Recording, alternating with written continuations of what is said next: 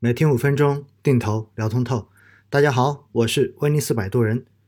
接下来你所听到的这几集呢，是昨天晚上直播的录音剪辑。那主要是问答的直播，以及后来转到哔哩哔哩直播室去进行相关货币政策解读的直播录音。昨天晚上的抖音直播呢，应该说让大家非常的不爽，包括我自己，因为。在整整一个多小时的直播过程中间，弹出三次警告，说不允许谈投资跟房地产的话题，中间还被临时的审核了一次。到后面，因为在解答大家所提的问题中间提到了房地产投资这几个字眼，直接就被关小黑屋关了十分钟。所以按照这种尺度，其实以后的直播很有可能分分钟都会被关。其实这也是为什么我现在的这些直播都不在喜马拉雅做同步的原因，因为喜马拉雅的审核尺度也非常的严。后面在大家的推荐之下，去到了哔哩哔哩网站，然后进行了货币政策解读的这一块的内容的直播，那非常的流畅，基本上没有任何的卡顿，也不会存在什么弹出警告之类的。所以呢，以后每周三晚上的这一个问答直播。我们直接转换平台，从抖音换到了哔哩哔哩网站。所以，如果你有 B 站的这个账号，欢迎你上去关注威尼斯摆渡人。我的账号是威尼斯摆渡人。那么头像呢，就是我的两只猫巴扎黄和芝麻糊的合影。以后关于投资的这些小的短视频，我也会同步传到哔哩哔哩网站和抖音，欢迎大家关注。另外呢，为了测试 B 站的直播时，所以今天晚上八点半钟也会有一场。粉丝问答的直播，如果你有空，欢迎一起来。昨天晚上的直播前后加起来总共有两个半小时，内容非常非常的多，所以呢，我会进行一定的剪辑，供有兴趣的朋友们进行回听。那么，我们接下来进入到直播回放。各位亲爱的朋友，大家晚上好。那周三晚上呢，正常来说肯定都是按惯例，只要时间安排得了，都是我们的呃粉丝的问答直播。那大家的这些问题呢？呃，主要的搜集方向都是来自于新浪微博，因为我会提前一天在新浪微博上面发一个问题的搜集贴。那按照惯例，我肯定会先把这些问题回答完，然后才轮到我们现场，就是大家在这个直播间中间的一些提问。嗯，第一个问题，老师好，最近涨得挺好的，目前五 G 和创业板指数、医疗都到了百分之十五了。只赢了一半，买的比较多，比较杂。老基建是不是夕阳产业要割肉吗？一直处于亏损状态，还买了一些原油基金，亏了百分之十八，要不要割肉？还有消费买了两个都有定投，会不会太分散了？一起总共有一十五只基金，我的天呐，十五只基金，十五只基金也就意味着其实你在做了一个 FOF 基金，这。不是一个普通的投资者应该做的选择，所以我给你的建议哈太多了，你真的要减掉，你真的要减掉，不能这么多。那老基建是不是夕阳产业？说实话哈，老基建呢，在前面几次直播中间，也有很多朋友去问我说，老基建到底值不值得去投？其实，在全国拉经济。用基建来托底的这个背景之下，应该说老基建还是有一定的机会。但是呢，确实从整个经济转型的方向来说，基建未来或者说就传统的这种基建制造，应该已经不是我们未来经济所重点依靠的这样的产业了。因此，站在我自己的个人角度呢，我是不会太愿意去选择传统基建的。但是呢，传统基建它又是属于什么？它又是属于。强周期性行业，所以如果整个经济有复苏，实际上多少它都会有所表现，好不好？这是对于这个老基建的这种看法。然后，原油基金亏了百分之十八，要不要割肉？说实话，原油基金我从三月份一直到现在，我所秉承的就是，我并不太建议大家去做原油基金，因为影响到它的这种因素实在是太多了，而且原油基金全部都是 QDII 基金。对于 QD 基金，我的态度一直都是认为它的这一个，呃，投资的效率实在是太低了。消费买了两个，还有定投。说实话，十五只我真的建议你减掉，因为我在每天五分钟定投聊通透里面一直推荐大家，就是如果你做定投，真的大概你就三只，最多不要超过五只，这样子就 OK 了。如果你真的要加，我想你怎么加你也不能超过十只吧。对不对？所以的话呢，我建议你一定要把它减掉，一定要把它减掉。好了，第二个问题，老师你在分析某指数是否合适定投的时候呢，列举了三年、五年、十年年化波动率。我理解波动率是一段时间内最高点减去最低点。那么年化波动率中的年化是什么意思呢？用零点五乘以年化波动率作为止盈线是否最科学呢？首先哈。作为年化波动率，也就是在过，比如说我如果说三年年化波动率，也就是三年算起来它的平均每年大概的波动率会去到多少？它是一个平均值的概念。而你所说到的用零点五乘以年化波动率作为止盈线，我觉得这个是没有什么逻辑的。我们定止盈线的目的是什么？我们定止盈线的目的是因为指数本身它会有一个很强的均值回归效应。也就意味着呢，它不会像某个单只股票，因为它代表的是某一系列同种属同种属性的这样的上市公司，它价格的平均值。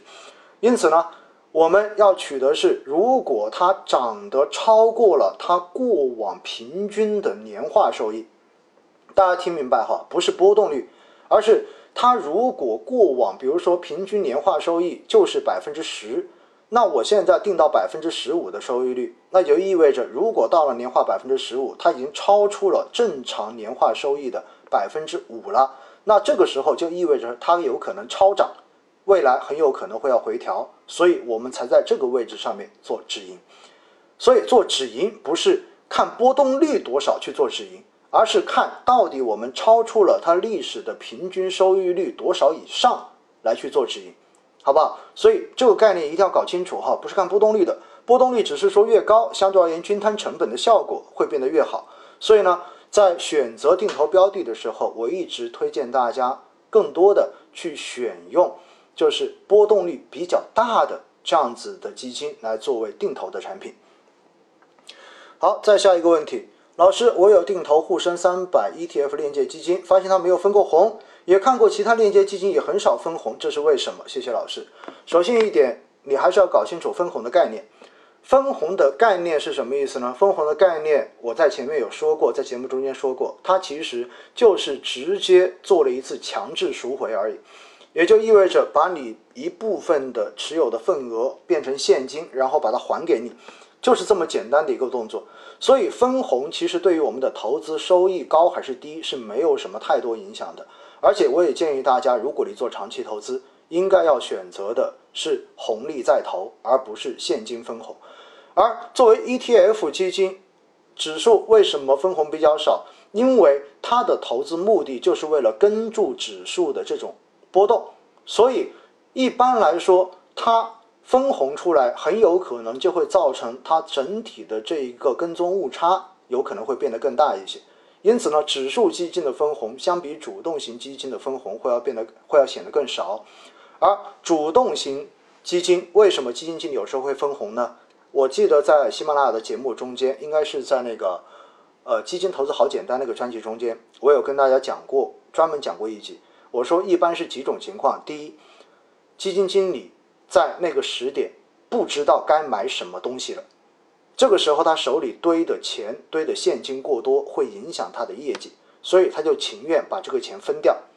这样的话，等于被动的把仓位加上去，把手中的现金把它分出去。所以，一般真正做分红，往往都意味着基金经理并不看好后市。所以，记得这一点哈，分红到底分不分？其实跟这个产品投资有没有更好的价值，真的没有什么太多联系的。只不过因为中国的老百姓过往总是习惯了说拿红利拿红利，所以中国的基金才会有分红设置这么一个设置，在海外基本上都是没有的。老师好，基金在上升通道，是否日定投好过周定投呢？能不能摊薄成本呢？这这个问题在喜马拉雅上面讲过哈，日定投。跟周定投拉长之后，同一只产品对于收益没有太大的区别影响，所以你自己喜欢怎么投就怎么投就好了，好不好？我自己现在是周定投。然后，老师，新能源车几乎处于三年估值分位的最高点，那现在还适合定投吗？永远记得这样一句话，叫做“定投不择时”，记住了哈，“定投不择时”，定投不择时。那按照这种说法，创业板指数也是处在三年的最高位啊。但是我还是在乐此不疲的扣款中呢。我看了一下创业板指数的定投，呃，到昨天为止，我的创业板指数的收益率是百分之二十四点五几，还没有到我的止盈线，因为我是从二零一七年开始定投创业板指数的，所以对于我来讲呢，至少要到百分之，你算算看，百分之十五的收益率，每年算到今年都有三年了，至少百分之四十五，我才到我的止盈线，那个时候我才会选择进行赎回。而且扣款我是不会停的，所以哈定投是不择时的，记住。然后中证红利好像一直都不涨，不过波动也不大，一直拿着等风来，还是换成其他的更好。中证红利指数，我上次我记得在节目中间跟大家讲过，实际上中证红利指数的整个投资属性跟沪深三百是比较像的，所以呢，它本来就是属于偏蓝筹的大盘指数。那么大盘指数本来它的波动就小，如果你要做定投，肯定是偏小盘风格的这样子的基金更适合做定投。我在喜马拉雅上面应该跟大家详细的讲过，包括银行指数也好，包括上证五零也好，包括沪深三百也好，我说其实真正你要投都是一次性，比较靠谱一点，你就长期拿着，因为它比较稳嘛。而且只要市场来大牛市，这些也都能涨起来。但是如果你是做定投，那肯定就应该选中证五百。创业板指数这样子偏小盘的指数，那在去年六月份一直到现在呢，说实话刚刚好，也是偏小盘风格的指数要涨得明显好过大盘，因为到现在为止，整个上证指数可能到今天过完之后哈，可能今年才没有下跌，但是创业板指数实际上已经上涨超过了百分之三十了，因此。整整整一年过去，整整一年的时间，应该说偏蓝筹的指数都没有太好的表现。但是如果你再把时间往前拉长，再往前拉拉长到三年时间，你就会发现，实际上像中证红利、沪深三百，然后包括上证五零这一种，其实表现都还是不错的。所以还是那句话哈，就是中证红利等等这种偏蓝筹大盘的指数。建议大家，你就是做一次性投资，然后买的时候就不要管它了，等大牛市就好了。然后你要短期这种上上下下啊比较刺激，或者说想要通过定投，那么我就建议你呢，还是选偏小盘的指数，好不好？偏蓝筹指什么？就是大盘的，大盘的啊。然后老师，现在入手医药基金还有意义吗？有没有哪家医药公司有研制出疫苗出来的潜力？说实话，如果我能够知道哪家公司有研制出疫苗的潜力，那我觉得我今天也不用在这里跟大家在直播，我也不用这么辛苦的出差了，那我就去押宝就好了，对不对？呃，大家记不记得，在哦，很可能很多人没有经历过哈，就是很多年前，我忘了哪一年了，应该是一四一五一六那几年，当时重庆啤酒一度被爆炒，后来爆了一个雷。被爆炒的原因是什么呢？说的是他当时有研有开发疫苗，说他的疫苗研究很好，重庆啤酒啊，结果后来爆雷，就是说最后发现他研究出来的这个东西一点鸟用都没有，结果重庆啤酒咣咣咣咣就被砸下去了。这一个股票当时还涉及到了另外一个特别有名的人，叫做就是那个穿着白大褂在杭州被捕的那一个，叫什么徐翔，对不对？徐翔。他当时就是重庆啤酒一战成名哈，然后现在入手医药基金呢，说实话哈，我的建议就是做定投就好了。做定投，长期来讲，未来五年、十年，甚至于更长时间来讲，其实医药行业肯定都是没有问题的。因为基本的逻辑前面已经讲过好多次了。一方面，中国的人口老龄化；另外一方面的话呢，就是中国人的这一种消费服务水平也也需求都在上升。所以呢，长期是没有问题的。但是你如果拿到现在这个时点，真的医药的估值泡沫还是非常明显的。所以如果你现在说你要一次性去买进去，那我就觉得这个风险可能还真的有点大。当然你也可以去赌一赌，对不对？反正还是市场的一个热点嘛。但作为我自己来说，可能我的风险偏好并没有那么高，因此呢，我还是采取的周定投的模式在进行医药基金的定投。然后下一个问题。老师，创业板已经百分之十七止盈了，哇，恭喜你啊，到了止盈线。现在手里现金是加大定投金额更好，还是坚持原来的定投计划比较好呢？我的建议是坚持原来的定投计划就 OK 了。因为创业板指数，说实话，现在也是处在一个阶段性的高点，对吧？因为医药跟呃科技的风口在，但是同样的道理，它也需要后面的这种数据来证实它真的值这个价。因此呢，我一直提醒大家，就是七月份，然后二季度季报出来的时候，可能会对相关上市公司的这种股价形成一波考验。那这个时候可能会有一定的调整。然后再看，老师，主动管理基金还适合一次性买入吗？如果分批买入的话，怎么分批好呢？你问的这个主动管理基金该怎么买入？我觉得你不会是问的医药吧？如果你是问的医药呢，那么上面那个问题已经回答过你了，对不对？如果你要做分批，我的建议还是把周期定在一年左右的时间把它投完吧，因为我总觉得今年下半年是不是市场就这么一去不复返了，就开始一路牛到底了？我自己还是会有所保留，对于这种看法，好不好？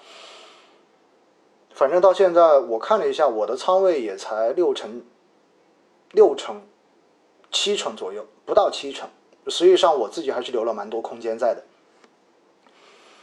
然后再看 下一个问题，又是哈，医药医药到底卖不卖？舍不得每天的收益，六月十三号才追的，现在收益才百分之八。六月十三号追，那你就是典型的追涨，然后赚了百分之八，然后你又贪多，你还舍不得卖掉。所以呢，呃，建议待会儿直播结束之后哈，就在我的抖音上面，就去看一看那个赌徒的心理，好不好？把那五分钟翻来覆去的看一看，然后再问问自己。你到底想赚多少钱再走？有了答案之后，你就知道该怎么办了。老师，我二零一五年上证综指四千多点的时候才开始买基金，啥都不懂，一把买入了十几只各类型的基金，尤其最差的是跟踪中证军工指数的基金，拿到现在还亏了一半多。哎呀，恭喜你啊！你跟我买了同一只基金，估计你买的就是富国中证军工指数吧？对吗？我告诉你，我也买了这个哈，我也买了这个，但是呢，我坚持做了几年定投，所以现在没有亏一半，现在只亏了一点点了。那军工指数，说实话也是要等大牛市来的，如果大牛市不来，根本就起不来。而且呢，我的建议是因为你拿了十几只，还是可以去根据不同基金的一个实际的情况去做一个不同的操作。具体的操作我这里就不讲了。我我的建议哈，就是你到时候这个直播结束之后，你到喜马拉雅上面，然后在每天五分钟定投聊通透。我过年期间的那些直播中间，应该专门有呃一次，就是讲亏损基金该如何处理的这个技巧。所以我建议你可以去好好的、认真的听一下，好不好？然后再下一个问题。三个问题哈，陈鹏问的老师和一些专业人士说，大盘底部大概在两千七百点，这个根这个观点肯定有根据，原因是什么呢？说实话哈，大盘在两千七百点实际上就是个心理位置，因为基本上呃监管机构也不会乐于见到市场被砸到这个点位以下，所以相当于这是某某种程度上面的政策底，而且呢。真的跌到那个位置，整个指数的估值也是处在一个比较低的位置，所以呢，往往到那个位置就会有很多的资金愿意进入市场，这就是所谓的市场定价的一个机制。因此呢，我觉得这个哈，大家不用过于去担心。然后，美国机构投资者，美国机构投资者占比百分之八十，而我国大部分都是散户。散户情绪会影响市场，也容易追涨杀跌。为啥很多专业人士说未来中国长牛可能性很大，不会被散户影响吗？哎，你说的很对，这就是因为从前几年开始，实际上我国的 A 股一直都在做一个事情，这个事情叫做去散户化。所以呢，实际上我们看到整个市场的一个结构，现在机构整个在市场中间所持有的市值占比已经越来越高了，基本上跟散户已经是对半开了，就是各占一半。所以呢，未来随着市场的这种波动可能会变得更大，比如说注册制实行之后，像创业板就变成百分之四十的波动空间了每天。那么在这种情况之下呢，可能散户就更愿意去把钱交给机构来打理。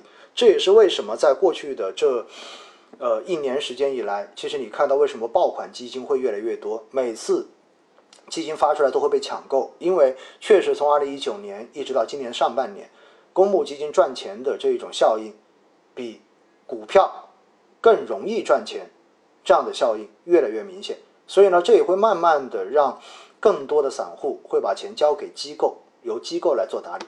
因此呢，未来哈，实际上市场会变得越来越理性化，越来越机构化。真正作为散户，你在市场中间想要去跟机构进行 PK，想要获胜的这种概率，应该说是越变越小的。因为未来的市场需要的是专业，好不好？然后。老师后面会不会考虑讲一些进阶的内容来提升大家的 level 呢？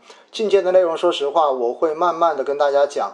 你会发现，现在喜马拉雅上面我开了那个，呃，就是名词解释，对不对？就是投资的名词解释。实际上，那一个就是为进阶做准备，因为我们要了解市场上的很多专有名词，你才知道如何去进阶的了解市场。因为实际上，所谓的进阶，所谓经济学家，他们能够对市场做出解读，都是因为他们明了了市场内部的运运行逻辑。而你要了解运行逻辑，你就必须得了解某一些专有的名词后面所代表的到底是什么意思。所以呢，实际上那个专辑说是说给小白的，但是实际上那个专辑是给大家做进阶的准备用的。如果大家还没有去，订阅那个专辑哦，我建议你真的要去订阅。虽然我现在更新的速度不快，一个星期可能才一到两集而已，但是你要相信，那一个是真正让我们变得专业的一个很重要的专辑，好不好？好了，老师晚上好。白酒指数、消费 ETF 连接、主动基消费这三类基，哪一种定投效果会更好？谢谢老师。呃，对于消费，我讲过。主动基的这个收益是远远好过指数基金的，这个在前几次的直播就已经讲过了哈，所以呢，这一点再重复一遍，应该买主动基，而且如果你做定投也是一样的，只不过呢，你买主动基，其实在很多时候就不一定要去考虑做止盈了，除非就是有很多人说我短期追进去一笔，对不对？要怎么怎么样？总之，还是那句话，我们要考虑的是你自己的投资目标，好不好？投资目标。